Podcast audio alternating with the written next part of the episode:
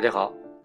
那么，如果要问这两天将来会给大家的记忆当中，呃，是什么事儿让大家记住？那百分之九十九的人可能认为就是世界杯的结束了，最后德国队夺冠。那么实际上，这两年还有让我比较关心的两个人物的去世，我觉得这要比足球还要重要。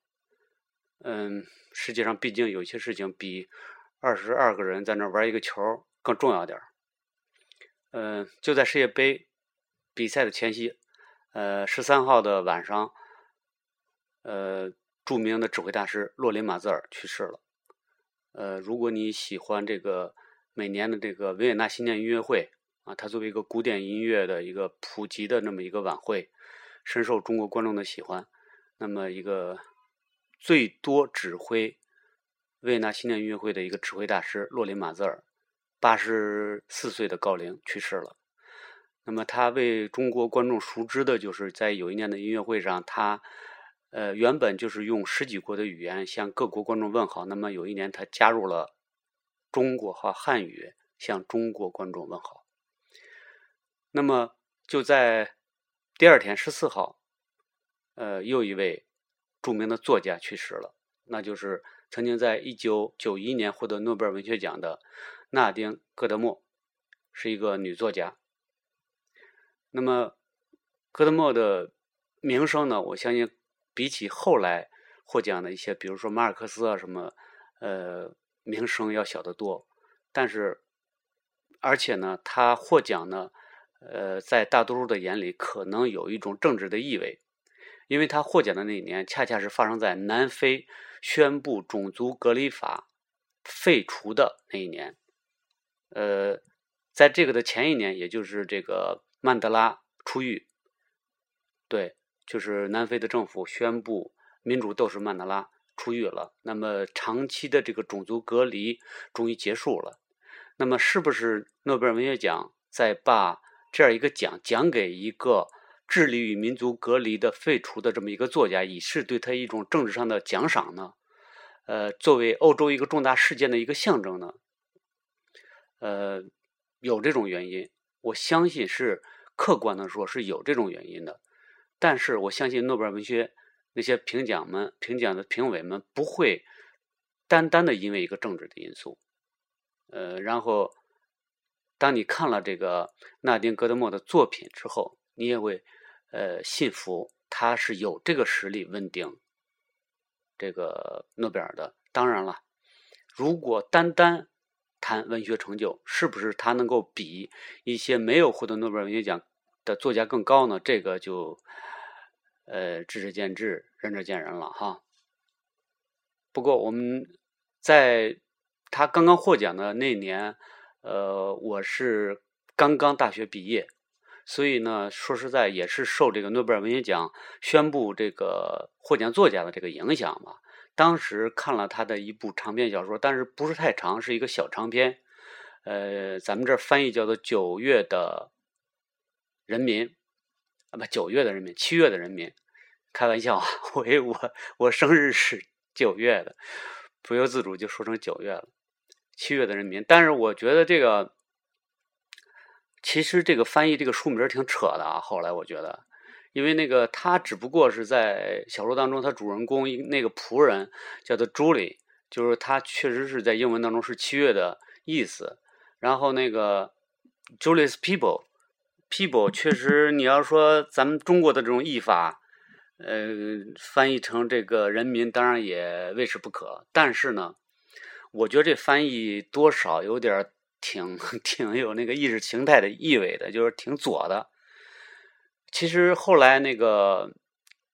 这些专业的这个评这个译法叫做这个周丽的族人应该更加平和一点，比较这个怎么说呢？客观一点吧。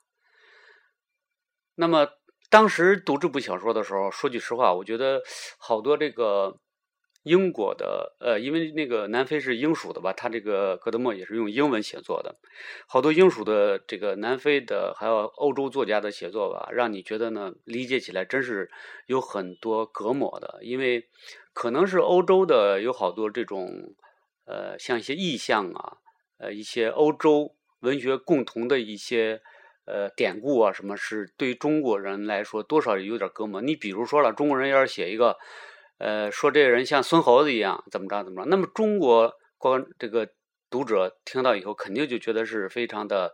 呃，会心一笑。啊，非常理解这句话的意思，但是你要给美国人或者呃给欧洲人去理解，估计他得查字典。但是查即使查了字典，他也很难去精细入微的去了解这个词所包含的这种，比如说带点调侃、带点讽刺，又有点善意的赞赞扬，还有点幽默，这么一个细微的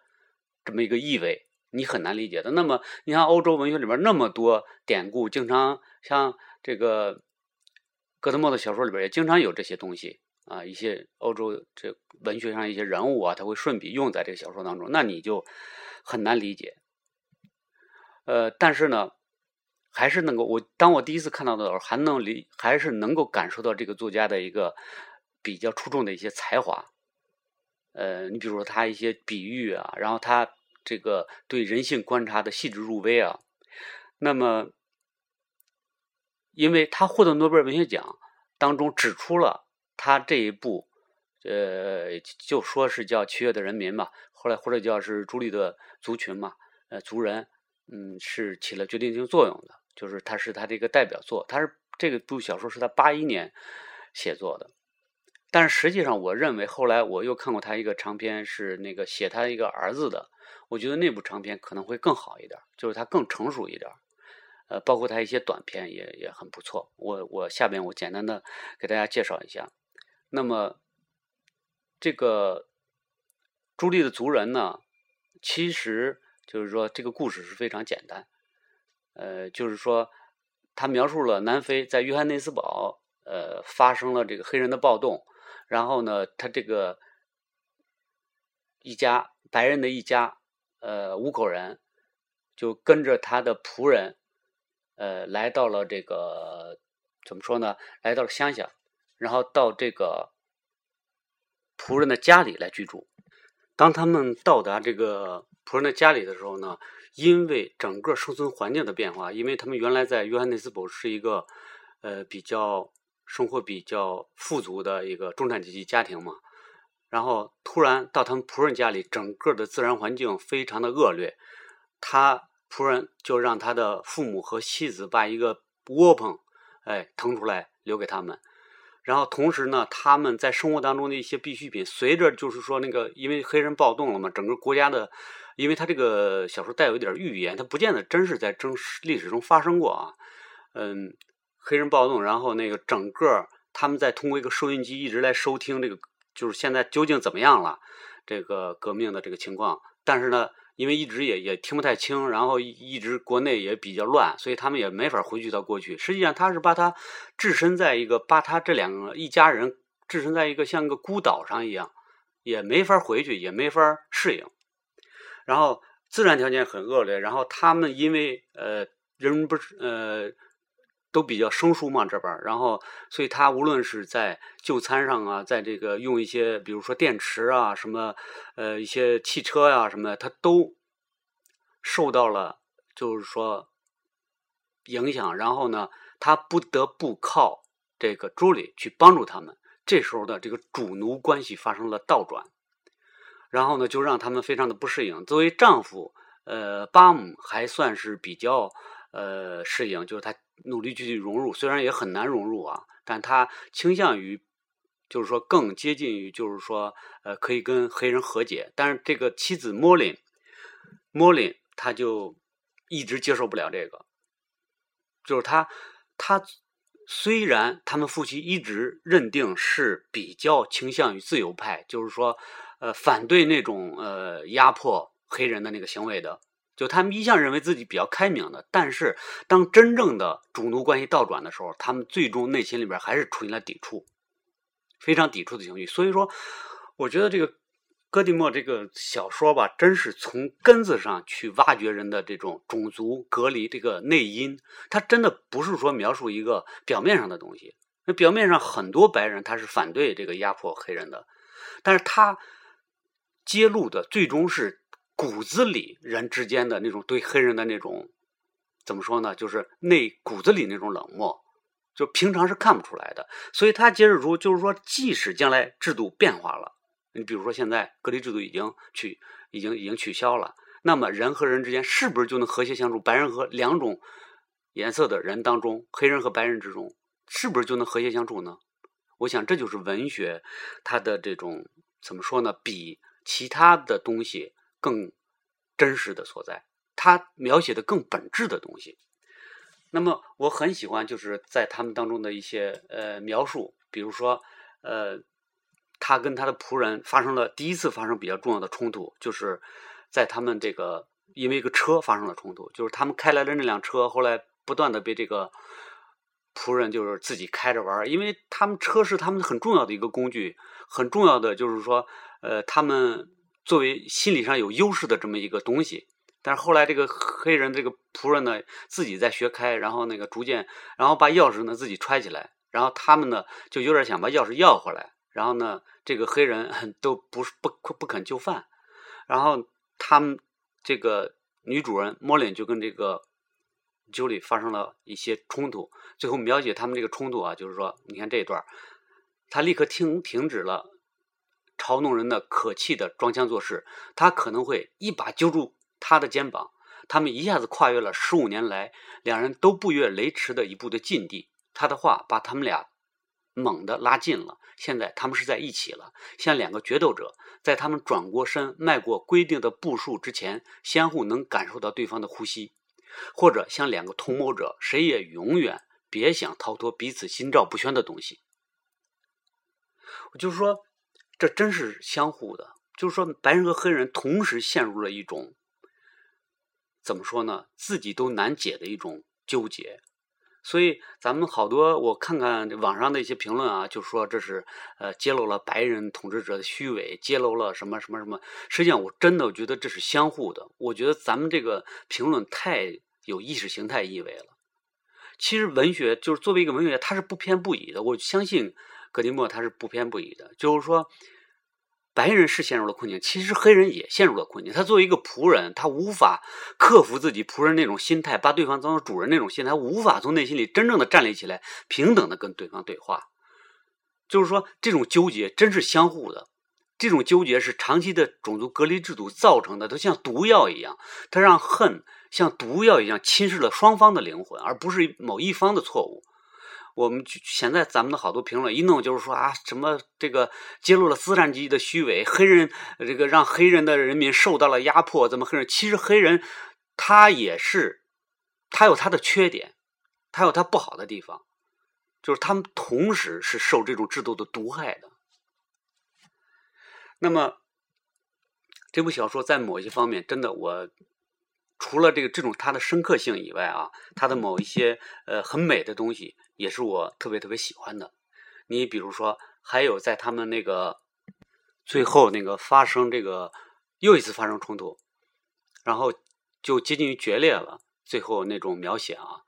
难以描摹的温柔夜色包围着他们，仿佛误认为他们是一对情人。他。女字旁的她啊，就是莫林。她踉踉跄跄地走过去，靠着车棚站稳。他的样子看上去怪异可怕，紧绷绷的牛仔裤卷到了裤脚、膝盖，汗津津的额头反射着月光，乱蓬蓬的头发一簇一簇竖立着。他弄出这副母夜叉模样，对他没有任何影响。他可从来没有去过总有诱人姑娘的汽车展销会。他大声地笑着，粗鲁地拍打着汽车挡泥板。很像他平时吓唬那些挡道的牲口。村里传来一声刺耳的声音，一点家一样温暖的灯火开始在那边闪烁，像是一根划着了拢在手掌中的火柴。那些正在吃晚饭的人们点点起了第一盏灯。这比喻真是真是美啊！就是他说那个远处的那个灯光，像是一根划着了拢在手掌中的火柴。真是，我觉得这个。一个小说家，就是说，你别管他在一些大的主题上有多么深刻，呃，他是不是达到他的他的艺术目的，然后他的艺术的反这个效果怎么样？我觉得这可能是一个维度，但是我相信，就是你在看一个作家是不是精彩，是不是有原创力的时候，你看他一些细节，他一个比喻，真的就能够。这个测出这个作家是不是真的有这个才华。因为你大的东西，它是有的时候它可以虚张声势的，它都能把你吓住。但是一个比喻，那真是没法去这个逃避的啊！你这个比喻是不是精彩，一眼就让人看出来了。早年的余华我非常喜欢，那么我记得在余华在这个活着当中有一个比喻让我特别特别喜欢，就是他有一次他说他那个女儿最后死了，呃，然后他背着他的女儿去埋她的时候。他看到的一幕就是当时是在月光嘛，月光下的一一个小路上，他有一个非常精彩的比喻。他说，就像铺满了盐，就是月光照耀的时候是银白的，然后那条小路是白色的，但是他用了是盐，就像铺铺上了盐一样。因为这个比喻的精妙之处在于哪儿呢？就是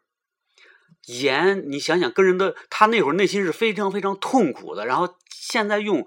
颜色又一样，这是很准确的。但是用盐来做比喻，就是就像在你的伤口上撒盐一样，让你更痛苦了。真是这个这比喻真是妙不可言。就这能说明余华在这个小说家当中确实是非常，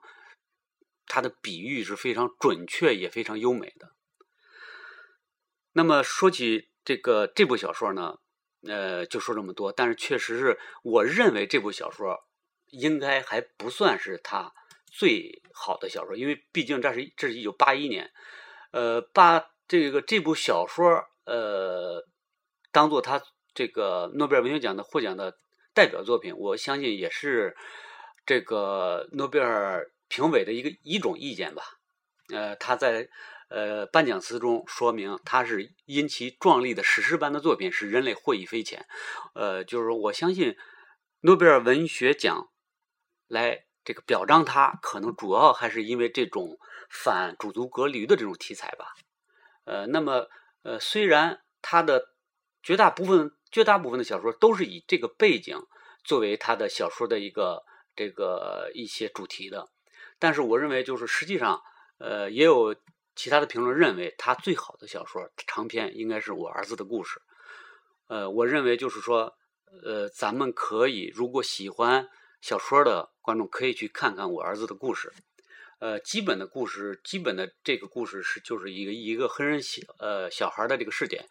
呃，叙述了一个怎么说呢？因为由于政治的狂热而造成的家庭悲剧，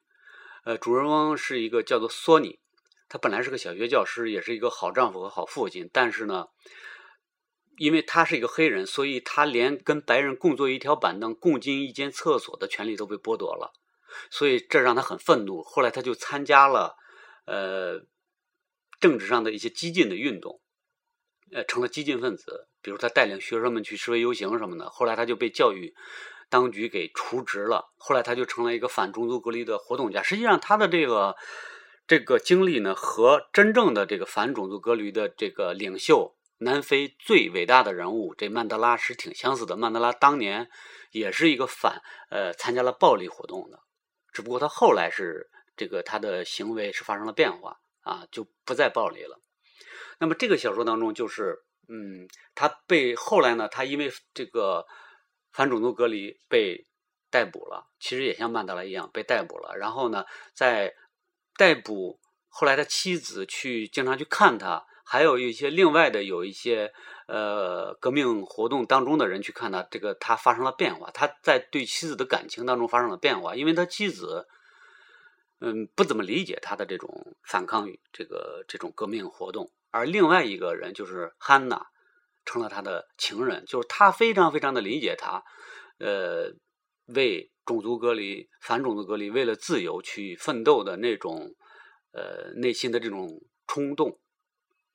所以呢。呃，他成了他的情人，然后呢，当他出狱以后，他这个情人最终使他这个家庭关系彻底破裂。他他的儿子也非常的，呃，怎么说呢？他的儿子有一次在他们外出的时候遇见了他，遇见了，从此就这个这个秘密就呃被暴露了嘛。然后他的儿子也对这个非常的反感，因为对他母亲是一种伤害嘛。然后从此呢，后来最终这个家庭也发生了崩溃。呃，虽然当后来他这个妻子因为呃实际上也是因为他的影响，也是因为这个他这个群体的影响，最后也参加了革命，但是他们之间也已经彻底的，就是这种隔膜已经难以消除了，最终造成了一个家庭的悲剧。呃，但是他当中一些描写，我觉得真的非常准确。你比如说啊，他描写这个他和汉娜，他汉娜就是说为什么就吸引他？汉娜为什么吸引他？除了因为他们是同志以外，就他描写他们那种隐秘性，也是一种，就是说对他是一种吸引。他描写这个，我觉得挺挺准确的。你比如说，他说有那么几个月，索尼和汉娜的新生活的最宝贵的方面是它的隐秘性，像地下政治生活一样，它与日常琐事毫不相干。当他和他同样出现在某一场合时，一想到在场的人谁都不可能像他们俩那样对对方的隐私了如指掌，他们就感到无比快乐。他们的关系是那么隐秘，致使时不时的有人把他们当作陌生陌生人引荐给对方。被第三者介绍给对方，因此由此使他们获得了更多的隐秘的快乐。就是说，表面上是陌生人，内地里却有那么亲密的交往啊，这让他们觉得特别的刺激。所以我觉得他不不是简单的把这个纯粹的就描写一种同志之爱啊，然后又加入了这种就是让大家都能够知道的这种刺激性啊，真的是很准确，我觉得。那么还有这个在国内出版的呢，还有葛德莫的一些这个呃短篇小说啊，他有一个葛德莫的短篇小说集，在其中我也看了几篇。那么对我印象比较深的，比如说有一篇这个《六公尺下》这部小说呢，其实呃很简单的，就是写一个白人的一个夫妇，他们建了一个农场，在当中他们呢也是他们的一个呃叫故宫吧，他一个兄弟。呃，来看他，当然这是有点隐秘的，就是不是特别呃合法的，就是他有点从从另外一个国家逃出来的嘛，到他这个农场，然后突然就死去了。死去了以后呢，公家要拉他们就去就就去体检，不是不是那个去解剖，解剖以后就是才能了解，就是说。呃，看他有没有危害嘛，就是说也是一个检查。但是为什么解剖？我现在我他写的，我觉得我也不是不是太理解。就可能在当时这个制度就是要要去解剖，但是解剖以后呢，就是同时呢，人家这个他这个兄弟的，呃，他这个仆人的兄弟嘛，叫毕德罗，呃，仆人叫做毕德罗斯，然后他的兄弟不是死了嘛，然后他那个父亲，就这个死去的人，他父亲也要赶来了，要嗯这个来看给他的儿子送葬嘛。结果呢，这个很奇怪的就是说，当他们送葬都走到半路了，然后突然这父亲发现那棺材里根本就不是自己儿子，他就哭啊，然后就他就说我儿子是比较瘦的，什么里边是一比较胖的人，然后哎呦，真是很就是说，他描写这种有很荒谬的这种就是说境况啊，真是就是还是是说明了黑人在他们这个当中连一个。死亡的时候，你都呃不能正常的死亡。然后后来呢，他就说，呃，他这个仆人彼得鲁斯就要求他去跟当局去交涉，说把我怎么着也应该把我的这个他的尸体要回来。结果他觉得他不想要，呃，然后那个实际上他是不想要，就是说他虽然推脱了，就是说我这个没法要，呃，然后呢，他当那个那仆人马上就明白，就是说他这里边有这么一句话，就是说，呃。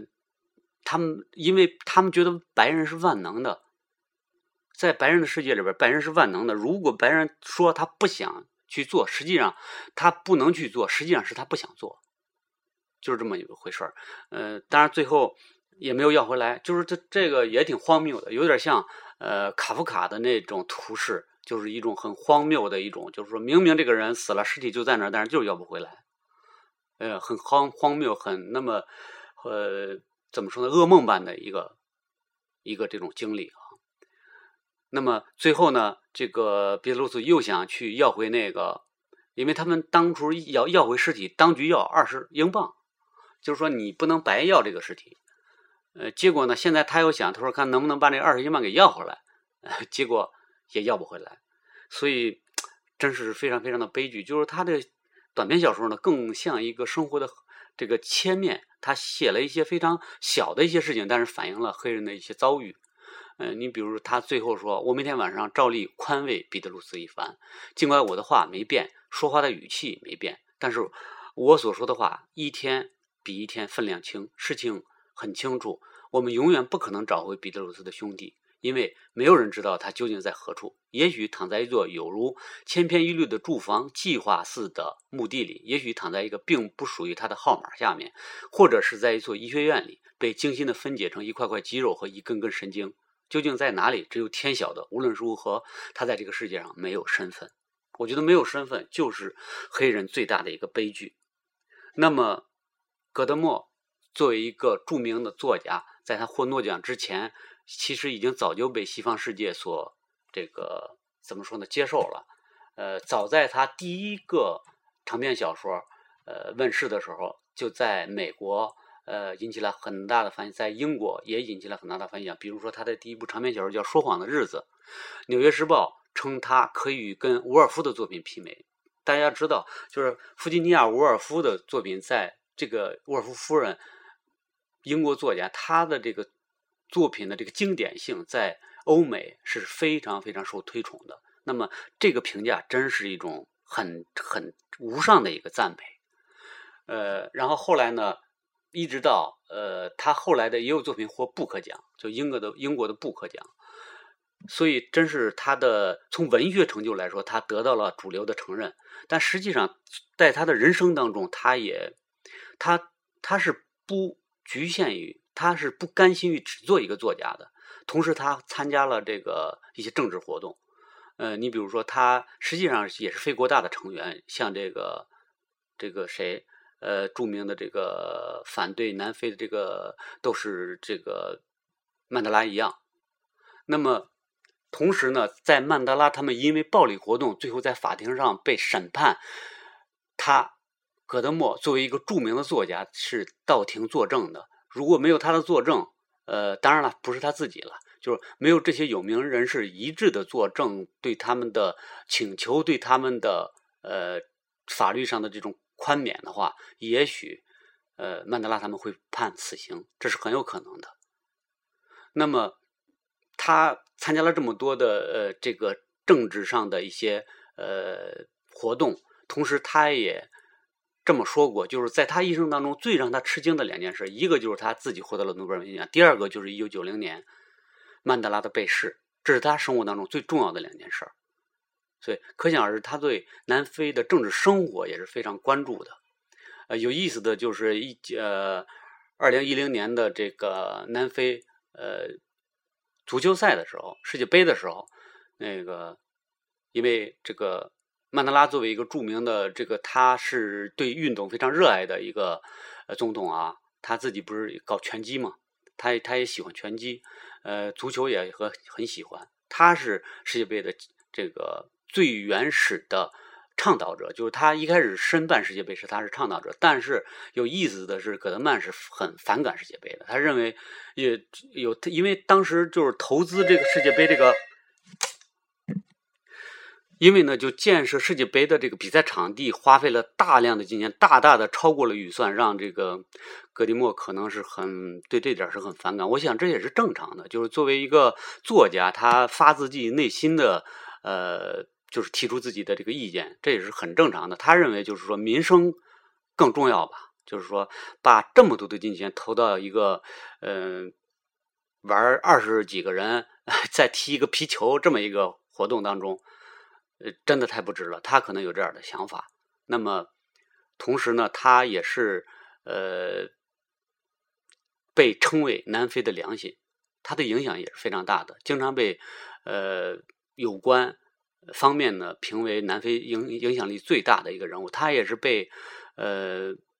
这个曼德拉称为这个南非最勇敢的女性，也是最重要的女性。呃，他也是这个